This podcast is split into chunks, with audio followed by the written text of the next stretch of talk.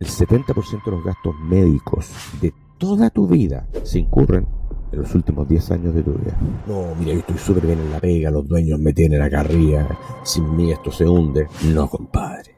Diversifica tus fuentes de ingreso. Un emprendimiento, en promedio cualquiera, se demora entre 2 y 5 años en realmente armarse. Eres el gerente de operaciones de una empresa, supply chain, procura y conoce bien esa industria. Sí, tú podrías resolver los problemas que tú resuelves a tu empleador hoy desde afuera para múltiples clientes? Claro que sí. Bueno, ahí está tu emprendimiento. La gente dice, bueno, pero ¿cómo? Yo tengo 50 y estoy plenamente vigente. Sí, pero es que mi cliente no quiere a alguien de tu edad, Pablo. Entonces te conviertes en inempleable. Pasas este luto y te das cuenta de la libertad que tienes. Yo estoy trabajando en mi casa, me encanta. Trabajo mucho más que cuando era empleado, en términos de horario, a los horarios que yo quiero. Puedo ir a ver a mi papá cuando yo quiera. Eh, esto depende de mí. Hola, ¿qué tal? Les doy la bienvenida nuevamente. Estamos en nuestro podcast Sin Economistas. El día de hoy invité a Paulo Rosales. Él es padre de siete hijos, impresionante. De ahí nos tenéis que contar cuál es la receta. 58 años, emprendedor, casado y profesor universitario. Vamos a hablar de un tema súper interesante que tiene relación con la vida laboral después de los 40. Y qué mejor que Paulo, que ya tiene bastante experiencia después de los 40, que nos cuente la realidad. Yo recién estoy comenzando, cumplí 40 hace muy poco, así que ahí me va a adelantar lo que está pasando en este momento. ¿Cómo estás, Paulo? Bien, muchas gracias, Cristóbal, y gracias por la invitación. Encantado de estar acá. Tema que me apasiona mucho.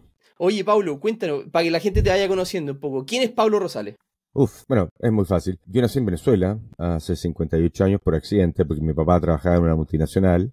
Mi mamá era norteamericana, falleció hace años ya. Viví siempre en un ambiente gringo, en colegios americanos, en mi casa se hablaba inglés, yo también soy ciudadano americano.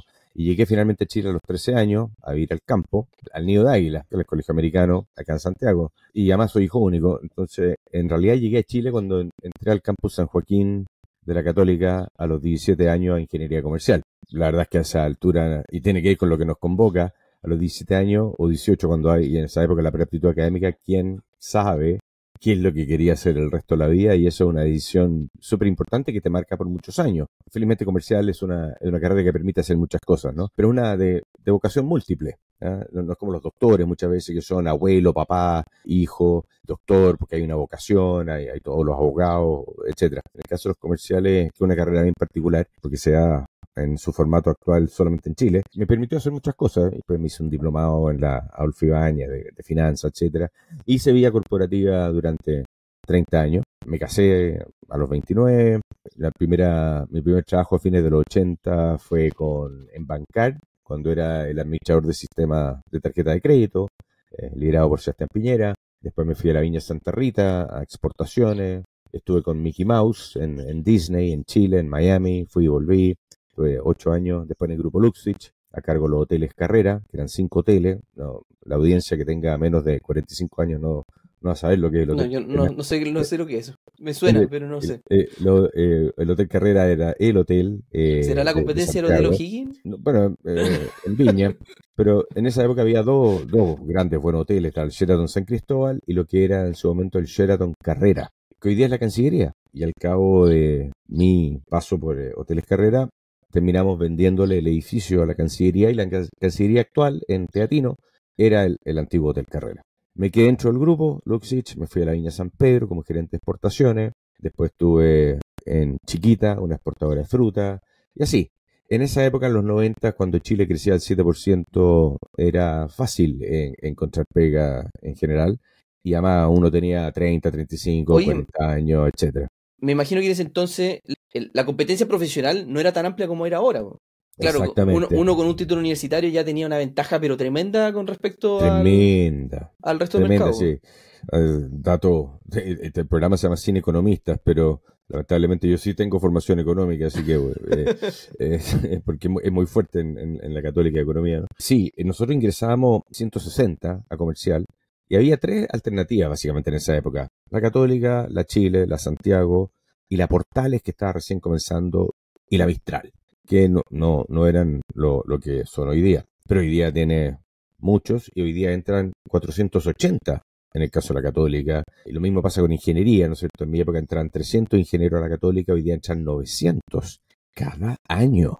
Entonces, y, pasó lo que, lo, lo, lo, que se comenta mucho en, en, la prensa, ¿no es cierto?, sobre esa promesa, especialmente en las universidades nuevas, que era la promesa de la primera generación universitaria y que te ibas a pegar un salto cuántico, social, económico, al tener un título universitario que era garantía de algo que después no fue. Y, y se produce desde el octubrismo a, un montón de otros problemas en Chile. Pero como tú dices, efectivamente, eh, además que Chile crecía mucho, entonces había una demanda y teníamos cargos muy altos para los cuales no estábamos preparados emocionalmente en términos de madurez, etcétera. Yo era gerente general a los 28 años.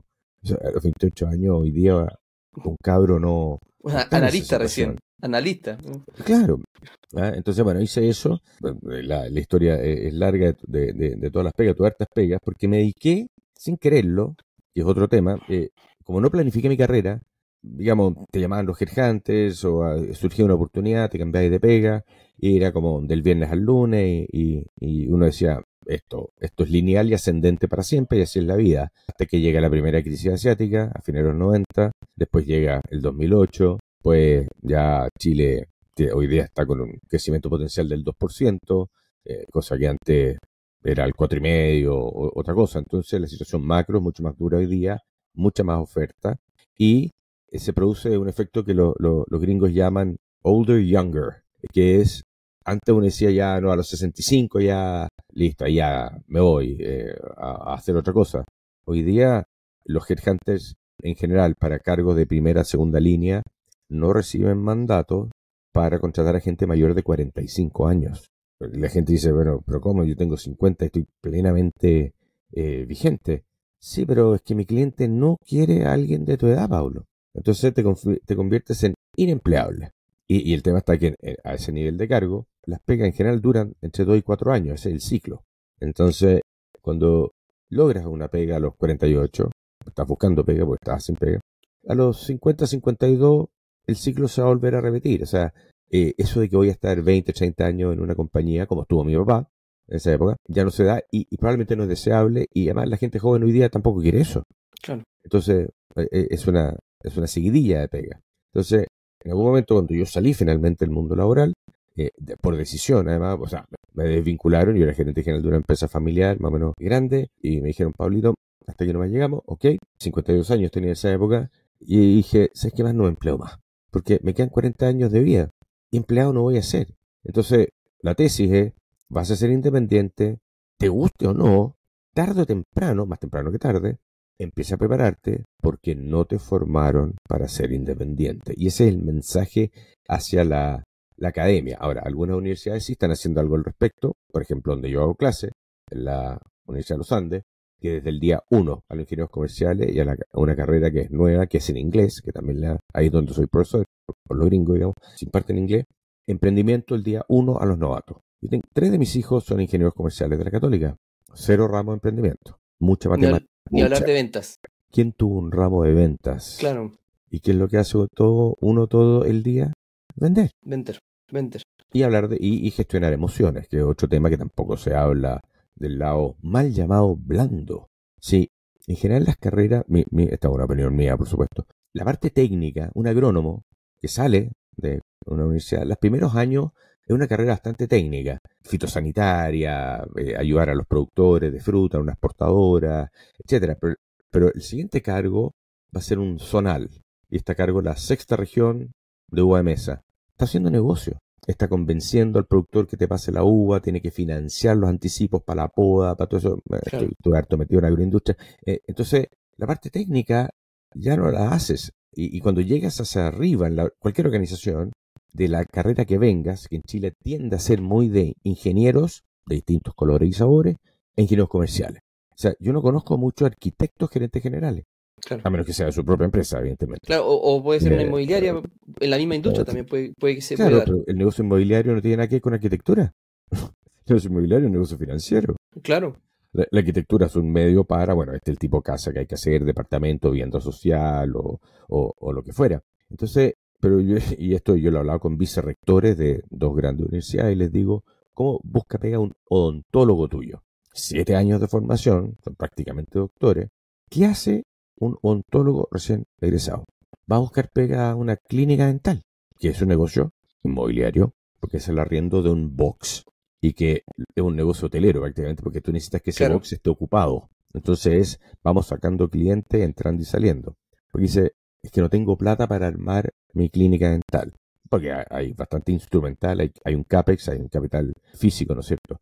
Pero además que no saben hacer el negocio de armar una clínica dental, porque ahí tenéis que negociar con las compañías de seguro, cómo llegan tus clientes a través de la caja de compensación Los Andes, el seguro complementario salud, directo. Entonces, esa parte no está en la formación de ningún profesional. Dan por hecho que el, a quien uno va a trabajar ya tiene la pega resuelta esa. Y lo otro también pasa, que los trabajos están pensados para operar negocios que ya están funcionando. Como que la, parte creativa se te olvida.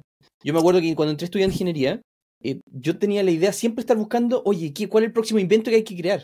El próximo desarrollo, ¿qué hacemos para solucionar el mundo? Y claro, cuando yo terminé, me di cuenta que estaba todo inventado ya. Y, la, el gran avance que uno tenía era vender, no inventar. Entonces, al final te quedas como que, pucha, qué lata que estudié ingeniería para terminar eh, buscando eh, vender esta cuestión. Sí, gracias que ese bichito de cambiemos el mundo no lo tiene todo el mundo. Eh, ¿Te fijas? O sea, hay gente que tiene que ir con la versión al riesgo, que, ¿no es cierto? Porque cuando tú estudias ingeniería en Chile, que es una carrera súper dura, hay gente que, está técnicamente súper bien preparada, pero cuando sales, algunos montarán su propio emprendimiento, pero otros se van a trabajar a empresas. Lo cual no es malo, no estoy diciendo que esto sea malo, porque cuando uno es joven, uno necesita que tener un buen jefe que te forme. ¿Ah? Porque aquí realmente ya pasaste a ser adulto de verdad. O sea, ahora hay que cumplir horario, hay que cumplir metas, etcétera. Ya ahora el accountability corre en el mundo privado en particular. Hay gente que también sea del sector público, eh, que tiene que también es otra discusión para otro podcast, otro, otro capítulo. Y yo trabajé en una empresa que se llama Bechtel, que es una empresa de ingeniería grande, grande, que, pero obviamente no soy ingeniero, trabaja en la parte de, recursos humanos. Ese mundo era, era realmente técnico, porque estábamos construyendo un concentrador de cobre para BHP, una planta desalinizadora, y hay ingeniería de verdad hidráulica, mecánica, estructural, ¿sabes? Pero yo creo que el, no sé, 80% de los ingenieros terminan siendo, entre comillas, ingenieros comerciales, gerentes de empresas, de cualquier índole, consultora, etcétera, donde, donde ya compiten con los ingenieros comerciales.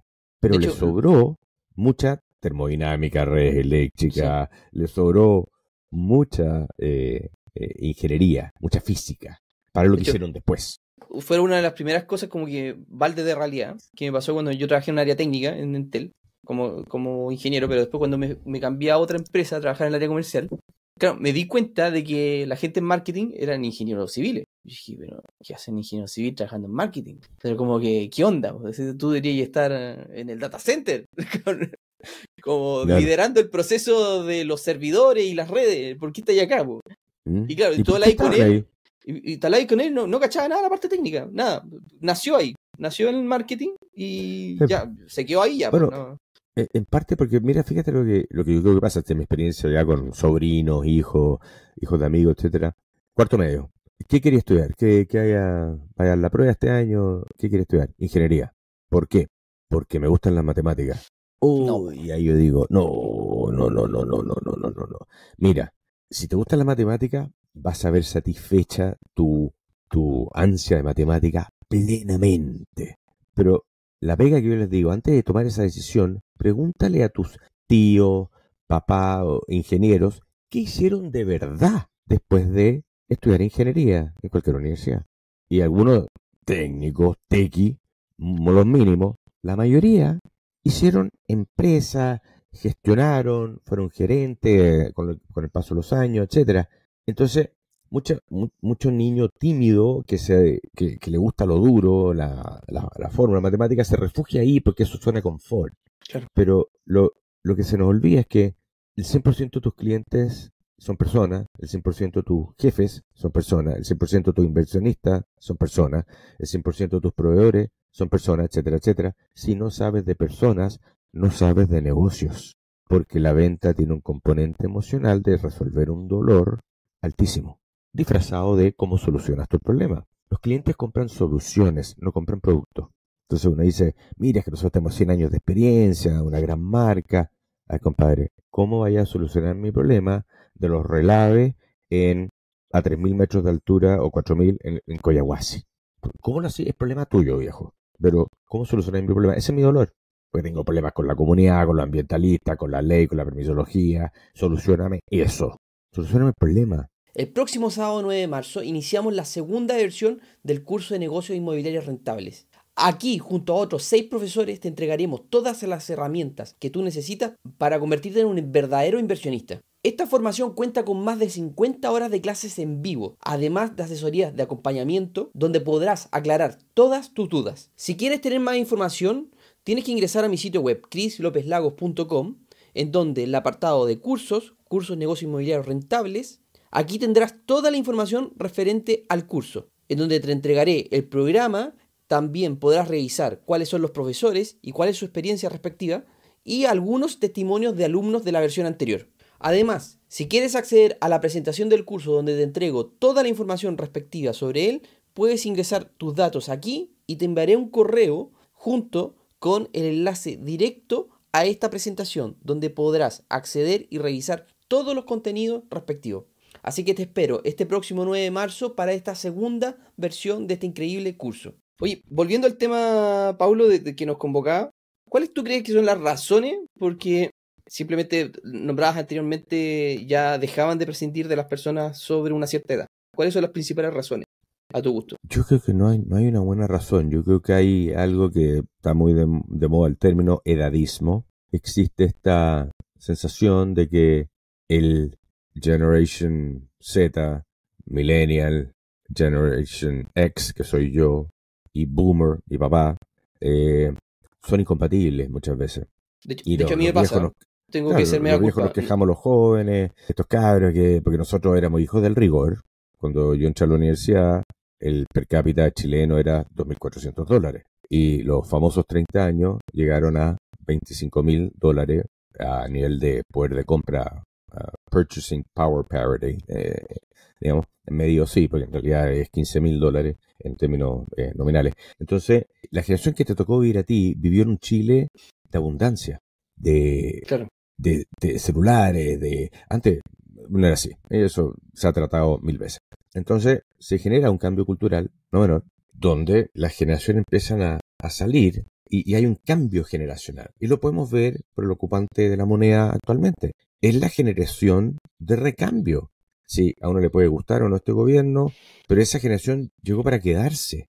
E, entonces el tema es, eh, los lo que somos mayores, mayores entre comillas, de 58 años, yo no me considero un, viejo evidentemente, pese a las canas, eh, tenemos que asumir de que esta gallada es la, la, el reemplazo.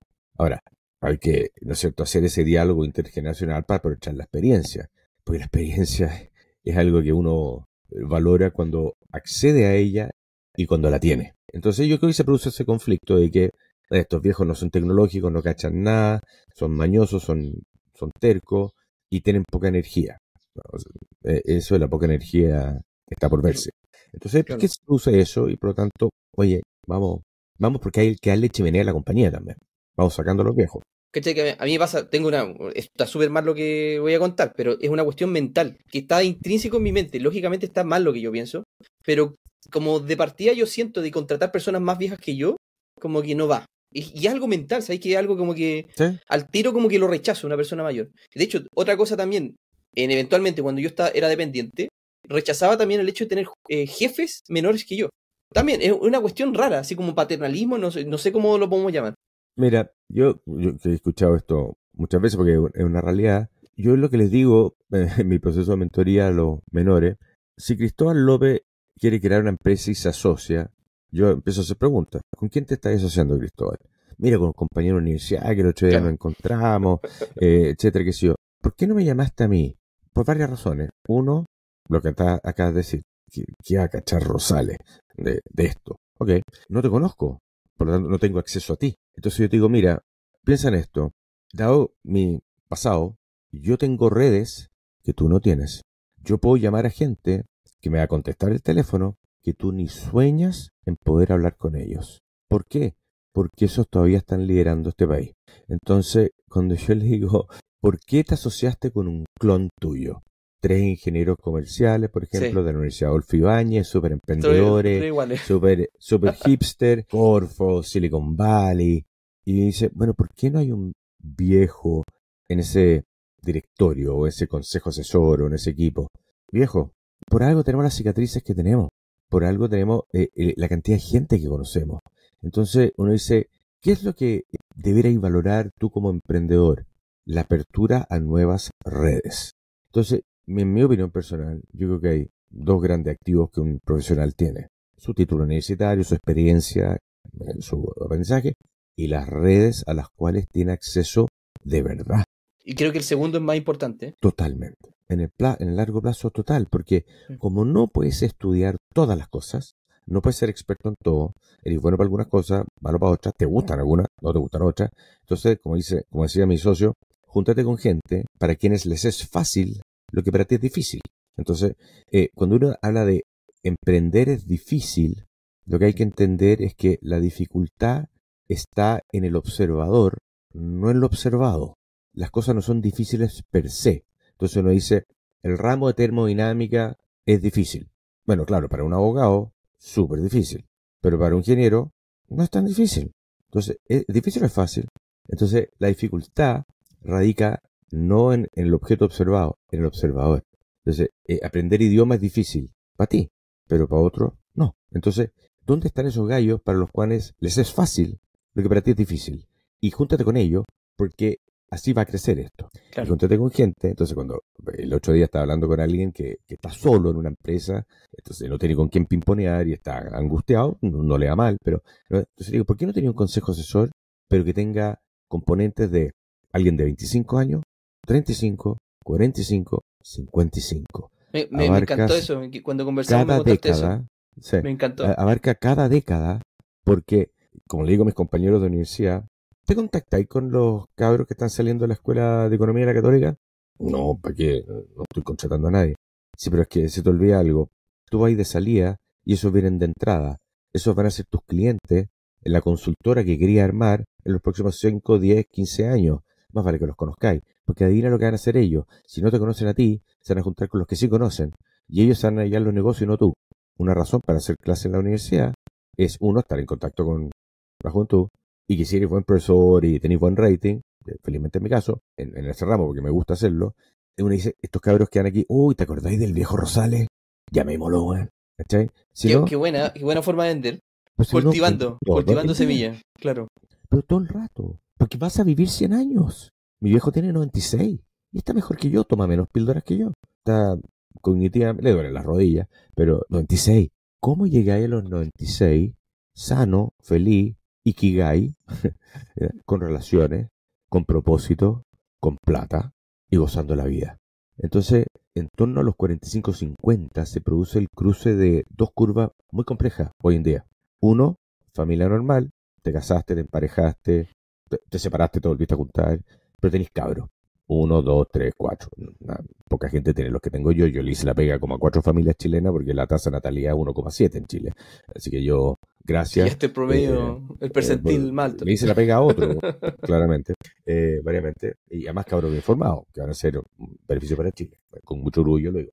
entonces, uno dice, en torno a los 45-50 empiezas a llegar a la curva de máxima inempleabilidad pero también está ahí en tu máximo de gastos de la vida. Porque como tuviste una carrera bien, normal, eh, trabajaste en empresa, ganaste buenos sueldos, ascendiste, etcétera, ahorraste, tienes un estándar de vida alto, eh, llegas a los 50, hay dos cabros en la universidad, dos en el colegio, vives bien, eh, te gastas ahí un cerro plata, y de repente viene el gerente de recursos humanos y dice, Cristóbal, mira, no eres tú, soy yo, pero hasta aquí nomás llegamos, aquí está tu indemnización, que puede ser grande chica, te vamos a mandar un outplacement. Entonces uno dice, cuando más necesito las lucas, me las cortan. Y no me preparé. No, Pablo, lo que pasa es que yo tengo ahorro. Ok, ¿cuánto te duran los ahorros? ¿Cuánto oxígeno tenéis? Te puedo estar dos años haciendo nada. Ah, ¿y los otros 38 años qué? Claro. ¿Qué vas a hacer? Y ahí empieza a bajarle la pánica. Mira, eh, yo, yo, yo, hago, yo hago este cálculo que ahí, ahí sí que les baja la pánica a la gente. Entre 50 y 90 años de edad hay 40 años. 50 90. 480 meses. Pregúntale a alguien de 50 años, 45, cuánto gasta mensual en su casa. ¿Cuánto cuesta el, hogar X? Pon 3, 4, 5, 6 palos, multiplícalo por 480 meses. Porque la gente cree, entonces llega ya, hoy necesito 2 mil millones de pesos de flujo. Una locura. Los próximos after tax, flujo después de impuestos. ¿Cuánta plata tenéis en la FP? No, sé, es que nunca le metí a PB, tengo como, sé, 80 palos. Ah, ya, o sea, tenía una jubilación eventualmente de 400 locas. ¿Ya? Te voy a dar un dato de un estudio que se hizo ya hace años atrás. El 70% de los gastos médicos de toda tu vida, 70, se incurren en los últimos 10 años de tu vida. Los últimos 10, mira. Entonces uno dice, no, Pablo, que hace que después los cabros, la casa está pagada, ok, check. Pero resulta que la vida normal es arriendas, te compras la primera casa, recién casado, los niños crecen, tienes que acercarte al colegio, me voy a otra casa. Entonces, el último crédito hipotecario lo agarraste hace 5 años atrás, 10 años atrás, y te quedan 10 años de hipotecario para adelante. Es una casa probablemente que no es mala. Ahora 20, porque se vienen a 30 los años, Antes, claro. Y ahora, ahora están todos restringidos y las tasas están pelando. Claro. Entonces, el tema es que yo le pregunto, oye, ¿tú te acordás cuando tú tenías 30 años y jugabas tenis con tu papá? Sí. ¿Qué edad tiene tu papá hoy día? 85. ¿Y cómo está? Más o menos. Ah, ¿y qué, qué, pasó? Mira, está con demencia senil. Y mi mamá está súper angustiada, bien los dos, pero mi papá se pierde. Eh, tuvimos que juntarnos los hermanos para decir, bueno, le ponemos una enfermera, lo mandamos a un senior suite. ¿Qué hacemos? Ya, se juntan los hermanos. Oye, ¿cuánto cuesta el senior suite? Dos palos. ¿Cómo lo pagamos? Un hermano está cesante, el otro vive en el cerro, y uno el, el que tenía el lugar. Y él gira el cheque. Eso no estaba en tu flujo de caja antes. Claro. Y además ese señor puede estar con demencia senil 10, 15 años más. Entonces, lo que quiero decir con esto es una fábula decir que los gastos bajan en el segundo tiempo de la vida. No bajan. Tienes que generar una cantidad de lucas y no como empleado. Vas a ser independiente. Oye, y esto, y esto independiente si es a los 40 puede pasar a los 60 perfectamente también. Mm. Tremendo. De hecho, lo, que tú estás contando es la crónica de lo que le pasó a mi papá. Literal. Se le pasa a todo el mundo. Literal. Él tuvo que hacer, se tuvo que hacer cargo de, la, de su mamá, tuvo que comprar una casa a ese nivel. No, fue una locura. Y, y, mi papá literalmente ahora se jubiló y está jugando dominó en una tablet todo el día. No hace nada más, pues. Qué lástima. Pero, pero está cognitivamente bien. Sí, está bien él, pero, pero claro, como trabajó toda la vida en un banco, salirse esa cuestión como que le mató la rutina. Bueno, bueno, déjame verte un, par de ejemplos que la gente no los ve, creo yo. ahora, eh, noticia en desarrollo, ¿no es cierto? Ayer sale el anuncio de la fusión de Vicecorp, del Vice, con el Security. ¿Ok? Dos bancos medianos que se van a fusionar en uno solo. ¿Cuántos ejecutivos van a salir de esa fusión? Que llevan 20 años, 15 años, 10 años en uno de los dos lados. Porque al, fusionarse, esa estructura va a redundancia. ¿Qué van a hacer ellos? Bueno, es una oportunidad para mí para ir a hablar con ellos y decirle, oye, trajemos este tema. No, Pablo, es que yo me quiero reemplear. Compadre, te, vas a, te van a mandar un outplacement, te van a enseñar a buscar pega. Es súper útil. Te vas a pegar un cabezazo contra un muro durante seis meses o un año, buscando, buscando, buscando, teniendo tus esperanzas cifradas en que vas a encontrar pega. Puede que la encuentres, pero es la pega correcta, con el jefe correcto, a la renta correcta y cuánto te va a durar. Estás postergando el problema. Te pongo un ejemplo en el mundo militar. Esto es lo que la gente no ve. Un general después de 30 años de servicio, que son pocos los generales, salen generales, coroneles, tenientes coroneles. Después de una carrera de 30 años que empezó en la época nuestra en segundo medio. A los 15 años los cabros estaban vestidos uniforme en la escuela militar. Y 30 años. Y ellos tienen un sistema de pensión distinto al del privado, ¿no es cierto? Capredena.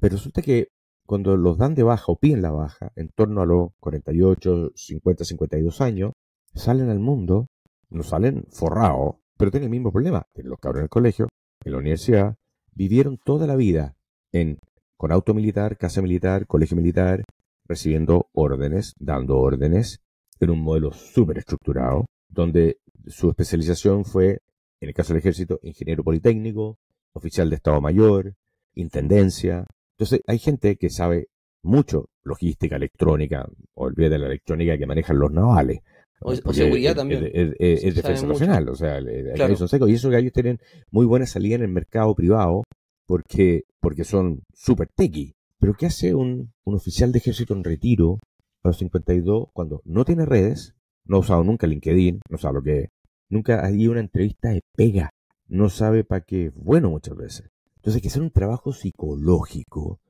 Y el ejército lo que hace al oficial en retiro, le hace una charla sobre donde le explica cómo funciona la ISAPRE, cómo funciona el mundo privado, pero no los entrenan, los sacan. Entonces el gallo, ¿qué hacen? Se empiezan a juntar en, el Caleuche los marinos, en el Club Militar de Locurro los militares, a, contarse anécdotas, historias, y viven entre ellos. Entonces le digo, no, usted lo que necesita son redes en el mundo civil. Y cuando tú miras los currículums de, algunos de estos hombres y mujeres, el gallo habla dos, tres idiomas, estuvo en el Comando Sur en Estados Unidos al, mando de tropa, estuvo agregado naval, es eh, profesor de la Academia de Guerra. Eh, o sea, uno dice, wow, pero el mundo privado no sabe para qué son buenos. Y no los contrata. nos cuesta mucho. Entonces, el, el, el drama emocional de esta gente en plena capacidad. Plena capacidad está en cincuenta y tanto. Es heavy. Bueno, entonces el tema es, la economía no está preparada. Todavía seguimos jubilando a las mujeres cinco años antes que los hombres, cuando son las mujeres las que viven más. Pero ningún político tiene los pantalones para decir, ¿saben qué más mujeres? Igualdad.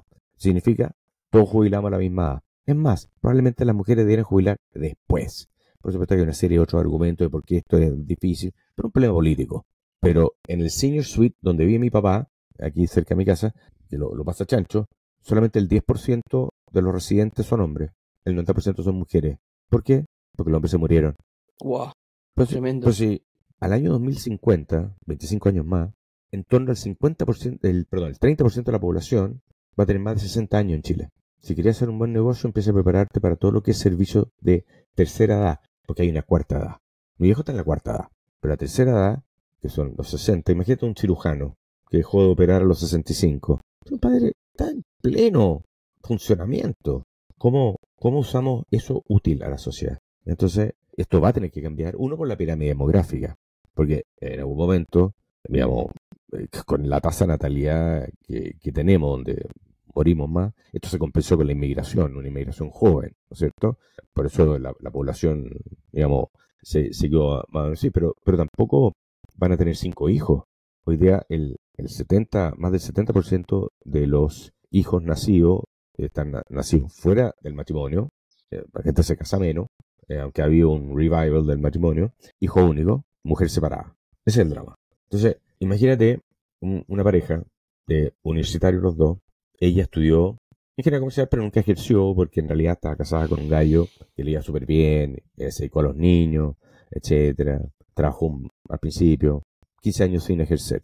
Se separa, se va mala con el marido. El marido se va a la casa. Ella no genera ingreso, muy poco. Le corta eso. ¿Qué hace esa mujer? Ay, que ingeniería comercial.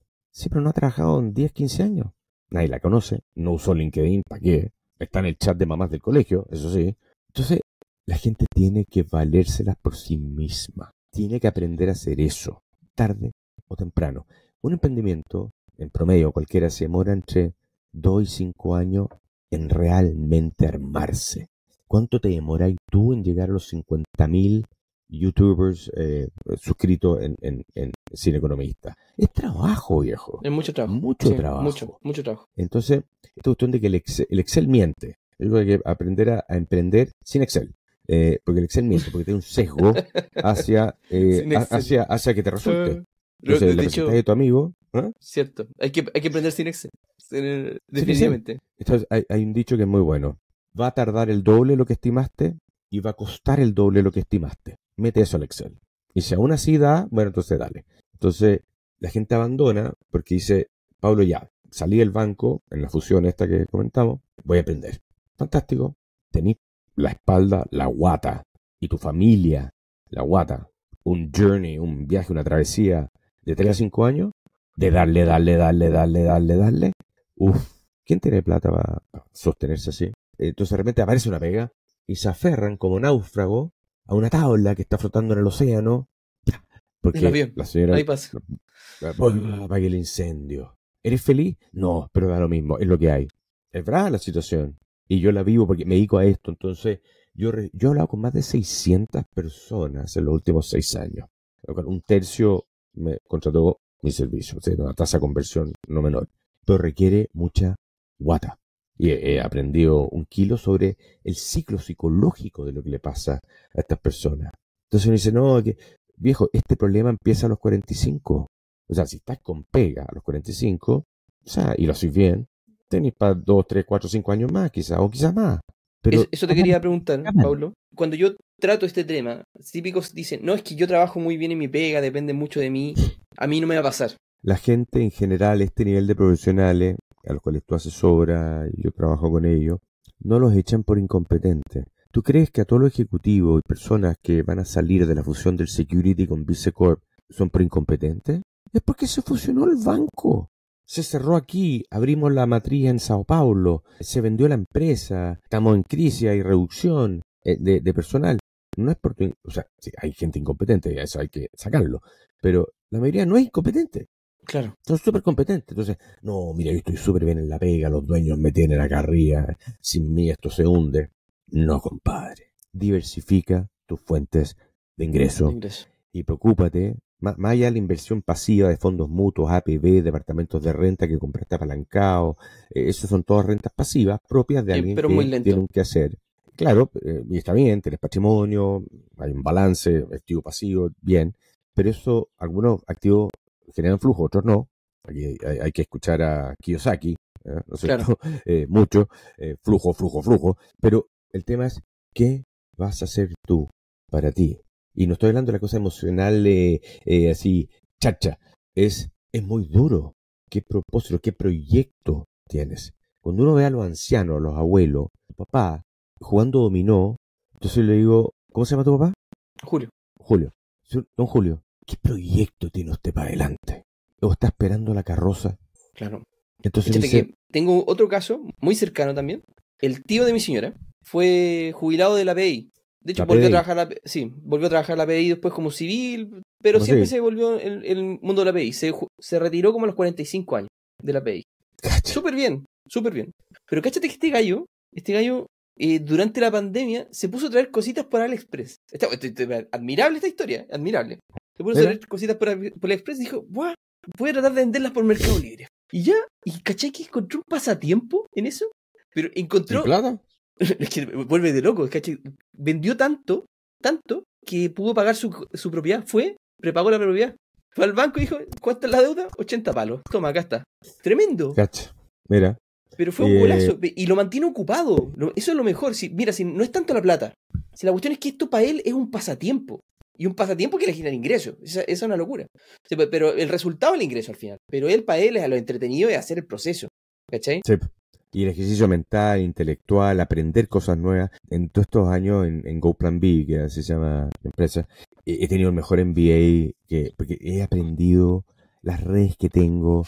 O sea, tengo opinión sobre casi cualquier industria, no porque yo sea tremendamente lector, sino porque me rodeo de gente diversa, inteligente, entonces e, es, impresionante, eso es una, es una riqueza que después yo comparto, ¿no es cierto?, para que la gente cometa los mínimos errores posibles eh, en, este camino, porque la rueda en muchas cosas ya se inventó en términos de, cómo se hace esto para, para tener relativo éxito, pero parte de adentro o afuera. ¿Cuáles son tus intereses? Que ojalá hagan match con tus competencias. ¿Y cuál es la solución que tú resuelves, otorgas, mejor que los demás? Porque ingenieros hay muchos egresados de la Católica, ingeniería, 15.000. Comerciales de la Católica, 9.000. Más Bochef, la Santiago, la Santa María. ingenieros hay muchos. No hay diferencia. cada uno de ellos tuvo una carrera distinta. Entonces, cuando uno dice, mira, eras el gerente o eres el gerente de operaciones de una empresa, supply chain, procura, todo ese tema. Sí, y conoce bien esa industria. Sí, tú podrías resolver los problemas que tú resuelves a tu empleador hoy desde afuera para múltiples clientes? Claro que sí. Bueno, ahí está tu emprendimiento. Entonces, párate desde afuera y di, a ver, yo soy Secon Logística para el mundo de las viñas eh, de exportación. Hay 350 viñas exportando vino. 1.600 millones de dólares de exportación este año bien caído. Un año muy duro para los viñateros. Entonces, probablemente están sacando gente. Eh, entonces, ese problema, pero tú también lo puedes resolver para la industria del salmón, sí. La fruta, sí. El vino, sí. Comercio internacional en general, sí. ¿Lo podrías resolver en Perú, Ecuador, Colombia y Argentina? Sí, claro, los problemas son los mismos. Haz eso. Es que... Eh, no, se dan, no se dan cuenta. No se enteran. De todo, todo Chile, Chile, Chile, Chile. Chile no existe. y están, pensando, hoy si pongo un restaurante, si pongo, si compro un terreno para colocar cabaña, pero claro, tienen un activo tremendo que es su experiencia y no lo saben explotar, ¿cachai? Y la juventud tampoco la explota porque no la solicita, porque cree que los viejos de miércoles estamos obsoletos, qué sé yo. En este proceso de emprendimiento, yo he aprendido cosas tecnológicas que ninguno de mis compañeros de curso de la universidad cacha. Porque he tenido que hacerlo. Me he tenido que meter en los algoritmos, no, codificar, pero cómo funcionan, eh, usar inteligencia artificial, ah, que es otro tema para seguramente otro podcast con gente más experta que yo. Pero aquí hay un cambio copernicano que no estamos cachando, especialmente la gente que tiene competencias básicas. Por ejemplo, en algún momento a la, a, la, a la persona que me hacía todas las comunicaciones, la, la agencia de comunicaciones, yo le dije, mira, Ela, o tú aprendes a usar inteligencia artificial o no seguimos trabajando, porque resulta que yo ahora puedo entrar a múltiples, a todos los chats, GPT 4, ahora viene el 5, Bing, OpenAI, las 400.000 eh, aplicaciones y yo hago mis propios posts de Instagram, hago mi página web, hago todo yo porque me lo hace un robot. Más vale que tú agregues valor porque si no lo voy a hacer yo. Y entonces hay muchas pegas que van a quedar bastante desafiadas, por decirlo menos, ¿no es cierto? Incluso eh, los doctores, eh, esto se ha hecho eh, años atrás, se puso a competir a, doctores japoneses, creo que eran japoneses, para diagnosticar tumores en un cerebro. Y, compitieron contra un, robot. Bueno, resulta que el doctor solamente tiene lo que está en su cabeza, su experiencia de 20 años, de haber visto 4.000 4.000 eco resonancia. Pero resulta que el robot accede a 20.000. ¿Por qué? Porque va y busca, ¿no es cierto? Y su hace datos, entonces, eh, y, empieza a, notar cosas que los humanos no ven, y obviamente los robots le ganaron. Los robots se diagnosticaban mejor que los humanos. Entonces, ahí hay otro desafío tremendo. Entonces, se vienen años interesantes. Eh, yo creo que siempre los, mejores años están por venir, porque cuando tú decides independizarse, de, así ya está resuelto, que un temazo para mí en mi clientela, porque de repente recibo gente que dice, mira Pablo, no sé si emprender o emplearme. Yo le digo, mira, cuando tengáis resuelto el tema, volvamos a hablar, porque yo necesito gente resuelta, porque necesito todo tu foco de energía en esto y que estés jugado a morir y que estés capaz, seas capaz de vender un pulmón por esto. Si no, no.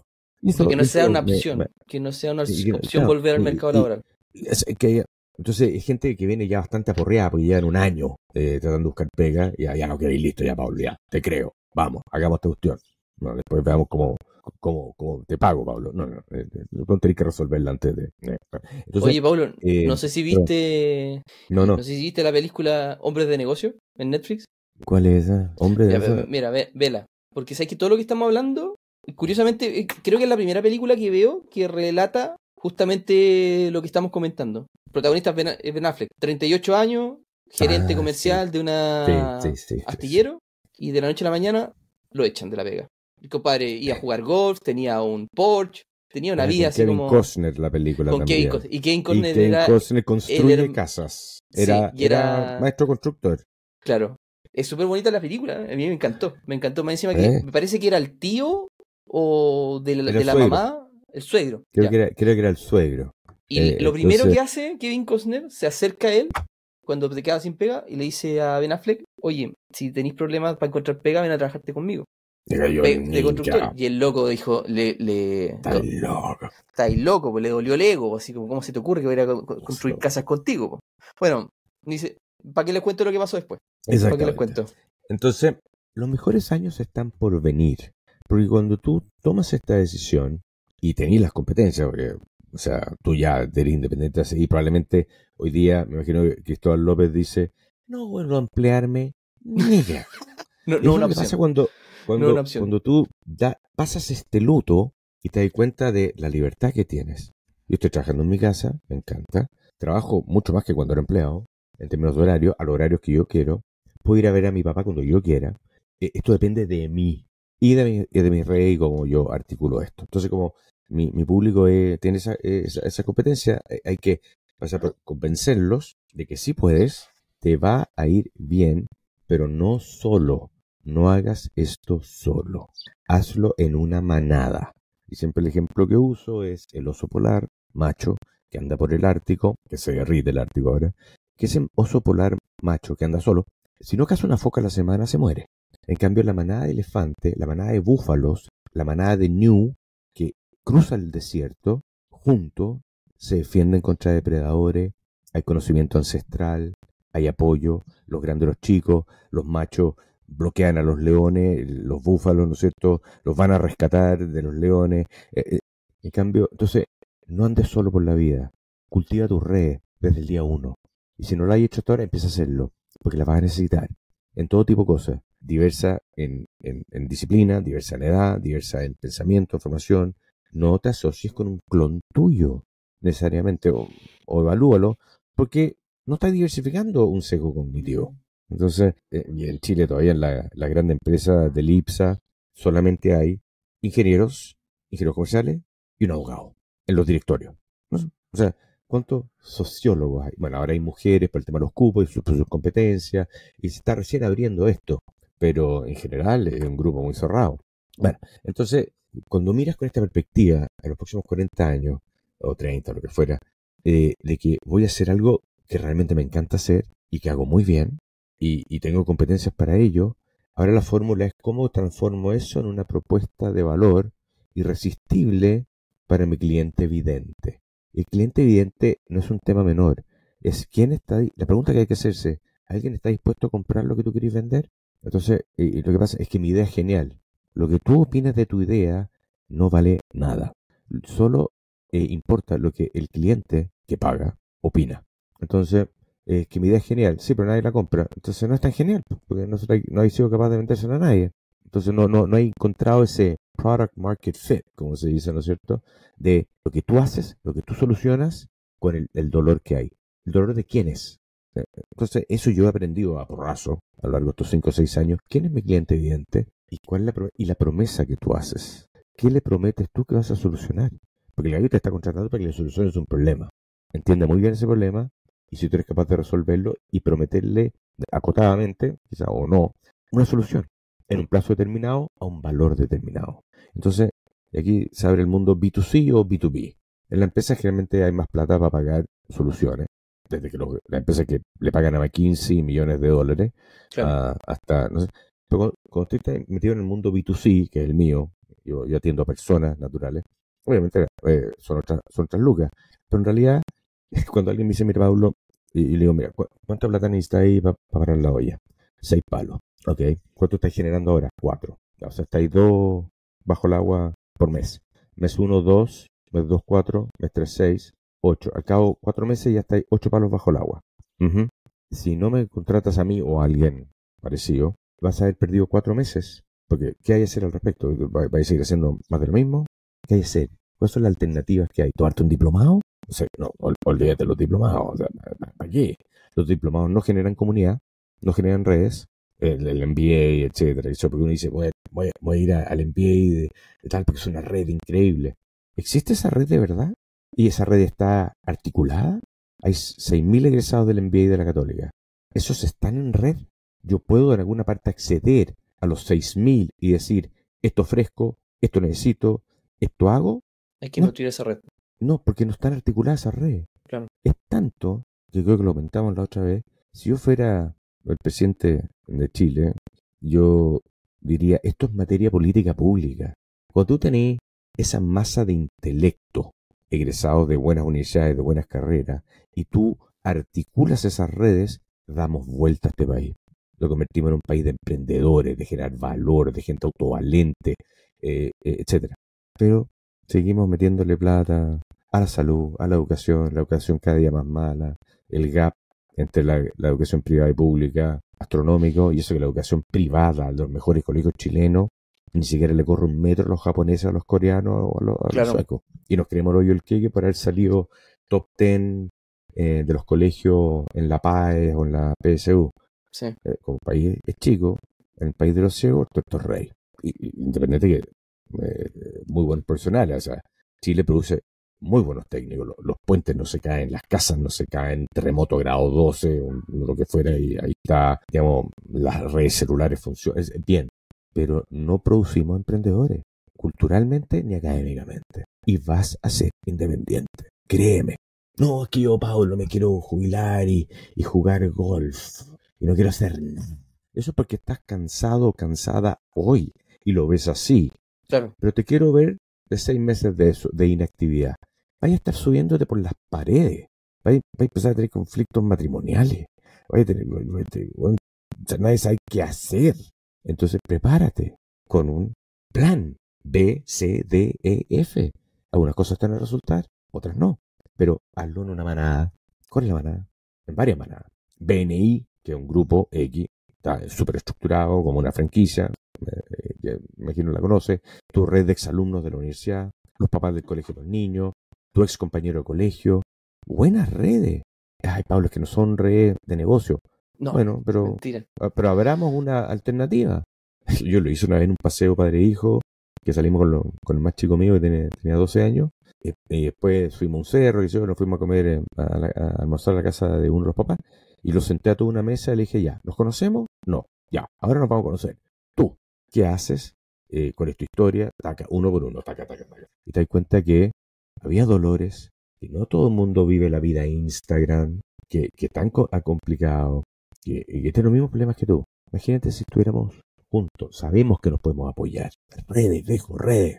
No, tremendo, tremendo. Cuando uno entiende el tema, el significado de, y el valor que uno genera que las redes, en verdad la vida se te hace mucho más simple. se hace mucho más, simple. simple. Fíjate que hace, hace un año yo creo que cuando invité al podcast a otro chico, que me contaba que, que él había leído un libro, libro malo, pero él se había rescatado esto, de que la importancia de generar la red, uno siempre cuando, cuando se conoce con otra persona, como que quiere contar las cosas que uno hace, qué hago, qué soy, todo lo que a qué me dedico. Hablar, hablar, hablar. Claro, pero la importancia de la red es todo lo contrario, tú tienes que meterte en, el personaje del que está al frente. Tienes que preguntarle, tratar de sacarle toda la información posible, porque el universo te puso enfrente a esa persona y escuchar a esa persona. Porque por, por alguna razón en el mundo, esa persona llegó al frente tuyo y tú tienes que entender la razón por qué él está ahí. Y tienes que tratar de sacarle toda la información posible para entender ese, ese propósito. Así El universo funciona de cosas misteriosas, de formas misteriosas. Mm. Y una vez que uno entiende esto, algunos van a pensar que estoy hablando de brujería, pero no es así. No, es así. No, es así. El universo funciona de, forma especial. Eh, mira, uno cosecha lo que siembra. Y ahora esto puede que se demore más en dar la vuelta, dale fe, la providencia, karma, whatever. El punto es el siguiente, tienes dos oídos y una boca, úsalas en esa proporción, escucha el doble lo que hablas. Y cuando hables, haz preguntas. Mucha gente, eh, como dices tú, es, lo único que le importa es contar su cuento tú y vaciar eh, esto. Pero resulta que la gente dice, pero es que no se me ocurrió nada para emprender. No, no, bueno, estás esperando que el Espíritu Santo en forma paloma descienda al cielo y te susurre al oído el próximo unicornio. Eso no ocurre. No. ¿Cómo es que se genera la idea? Cuando te tomáis un cafecito antes de ir a la pega con alguien que no has visto hace muchos años y le preguntáis, ¿qué andáis? ¿Te viene el, en CSU? No, me salí de CSU hace tres años. Ay, ¿qué estás diciendo ahora? Mira, vi que hay un dolor con el tema de no sé, estoy inventando, la tostaduría de la malta que se usa para la cerveza. Y me metí en ese tema. Y empecé a proveer de malta tostada. Entonces, esa es la oportunidad que uno tiene para, ¿y cómo lo hiciste? ¿Qué aprendiste? ¿Qué errores cometiste? ¿Con quién te asociaste? ¿Cómo te financiaste? Eh, y ahí el gallo te va a decir, mira, la guanié con esto, con esto, con esto, con esto, si hubiese sabido esto, no lo habría hecho. Entonces, cuando uno se toma el tiempo para rigurosamente tomarse café virtual o real, café, lo mismo, té, con alguien y hacer preguntas en qué andáis, pero con una genuina curiosidad. Exacto. Porque ahí es donde te va a resultar el tema de, entonces cuando uno dice, oye, si él lo puede hacer, yo también. Entonces cuando yo antes eh, hacía una cosa similar a lo que estás diciendo tú en, en, un Zoom, invitaba a gente, a un emprendedor a contar su historia, yo no traigo a los unicornios. ¿Por qué? Porque eso, están años luz de mí. Butterfly, not go. Entonces yo quiero traer a gente de carne y hueso, que es tu par, y que es un gallo normal, que, ah, pues yo conozco a este gallo, está en el colegio, dos años más abajo, y mira lo que hizo. Tú también puedes hacerlo, viejo. Claro. Pero y da el paso. Ojalá mientras estés con pega. Ojalá. Lo que pasa es que es muy difícil porque generalmente las pegas son súper intensas, 24-7. Y lo único que quería el fin de semana era ir a jugar pádel, comerte un asado y pasarlo bien, tomar un par de copetes. Entonces dice, oye, entonces no tengo tiempo, ni energía, ni foco para pensar en un plan B, Paulo. Es que, Cáchate hay que yo- que hacer, viejo. Mi recomendación escucho, es, es mucho más drástica. Yo les sugiero, no con el ámbito de, de meterse, de, de- o sea, si les resulta bien, genial. Pero, por ejemplo, partir con 23 años con un emprendimiento. ¿Mm? ¿Por qué razón? ¿Sabéis que te, te da, te da todo el know-how de cómo pararte, de cómo ir a buscar a tus primeros clientes? Esa experiencia, después con el aprendizaje en- otra empresa, eh, estudiaste en la universidad, terminaste todo, cuando tú tienes ya 45 años, tú recurres a ese conocimiento que aprendiste a los 23, que te, te paraste en la esquina a vender empanadas, tuviste que hablar con proveedores. Sí. ¿cachai? Ese conocimiento, todos esos conocimientos que aprendiste ahí, lo recurres en- en después. Y eso Sí. Yo, se transforma en una bomba, eh, porque ya, ya no partes de cero. No partes de cero. No, no parte de cero. Eso tiene ventajas y desventajas, en mi opinión. Yo creo que cuando uno sale a los 22, 23, 24 años de la universidad, es muy bueno tener un poquito de rigor corporativo. Es decir, cómo se hace un plan estratégico. Eh, eh, el rigor, porque son cabros que, que tienen mucho conocimiento, pero cero carrete. Pero, por lo tanto, y, tení- y si tenés un jefe súper formador, te, te marca mucho, porque te da un cierto rigor. Uno de los problemas que tienen los emprendedores de muy joven es que no tienen estructura. Claro. Eh, por- porque nunca la vivieron. Entonces, eh, el directorio, el reportarle a alguien, tener un jefe, el tener que cumplir, el no mandarse No, solo. no sabe, eh, no sabe mandar un eh, correo. eh, pero, y además, la, la gracia de hacerlo joven es que el costo del error es mucho más bajo. No estáis Exacto. casados, no pagáis hipotecario, y con los papás o, o con un amigo. Sea, y, y yo me acuerdo de esa edad, me, so- me sobraban las lucas literalmente porque yo vivía con mis viejos hasta que me independizaron a los 25, me, me vine a ir a Santiago, vivía en campo y el gasto era carrete y ahorro. Ahorré mucho, de, de- gastaba como país en guerra, pero eh, de lo cual me arrepiento mucho eh, eh, años después. Eh, uno va perdiendo grados de libertad en la medida que avanzan los años, porque ya no eres tú solo, ya eres tú, tu señora, tu pareja, un cabro, una guagua, y cuando alguien tiene uno o dos niños bajo los cinco años, yo les digo, tú no has empezado a gastar plata, porque esa guagua con suerte va al Claro. bambolino, al jardín infantil, come colado y tenés que cambiar pañales. Pero después vienen los colegios, las universidades, los ólogos, el fonoaudiólogo, el psicólogo, el viaje de curso, los frenillos, eh, todo en cabro sano. Imagínate lo que es un, un- cabro con un problema, Dios no quiera, eh, más, más grande. Entonces me dice, No, yo, yo le, yo le acá mi experiencia a la comunidad. Porque yo tengo un hijo con, eh, con TEA. Así que ese es a grandes rasgos lo- los temas que se enfrentan. Así que si alguno de tus auditores quiere hablar más en profundidad de esto, Sí, pero ¿dónde te pueden, en- te, puede- te pueden encontrar, eh, Pablo? me pueden encontrar en LinkedIn, Paulo Rosales, eh, aparezco al tiro, y ahí hay un, eh, si quieren agendar, hay, hay un botón para agendar conmigo, tenemos página web, goplanb.cl, estamos en, en- en redes sociales, etcétera, es, es fácil ubicarme. Así que feliz de conversar, pero, pero hoy día ya soy más riguroso en, en hacer una serie de preguntas, 10 preguntas antes de, de yo aceptar la reunión. Hago 10 preguntas que me permiten al tiro saber si esta persona vale la pena que yo me junte con él o ella. Obviamente no estoy hablando de mirarlo en menos, sino que es alguien que tiene que estar preparado para este proceso. Claro. No, no, no es lo mismo para cualquier persona. No, no es lo mismo. Pero el mensaje es, vas a ser independiente tarde o temprano, ocúpate del tema ahora, conócete bien, qué te gusta hacer, qué te mueve, pueden ser causa ONG o, o no, pero tú tienes algo que ofrecer al mercado y hay que entender quiénes están dispuestos a comprar lo que tú quieres vender en servicios profesionales, etcétera, que más bien la, la gente que, que viene a mí, gente que quiere ser mentor, coach, consultor, asesor, eh, etcétera. Oye, fantástico, Pablo. ¿Mm? O sea, que se pasó el tiempo volando. Sí. Te agradezco un Sí. montón No, por favor, a tu, ti la tu invitación. tiempo que, me, que hayas aceptado participar de este capítulo. No, encantado. Desde luego te voy a seguir invitando. Vamos a hablar de otros temas, lo más seguro. Tienes mucho, Feliz. mucho que aportar. po. Feliz. Así que te, te quiero agra- agradecer eh, la, la invitación, encantado. Ojalá que le signifique, le llegue a la gente porque es algo que es de alto impacto para las vidas de las personas. Claro. No, estoy completamente seguro. Completamente seguro. Oye, muchas gracias a todos por habernos escuchado y desde luego los dejamos invitados para que nos sigan escuchando en las plataformas Google Podcast, Apple Podcast, Spotify y desde luego en la mejor red social del universo, YouTube. Que estén súper bien. Nos despedimos. Chao, chao. Muchas gracias. Chao.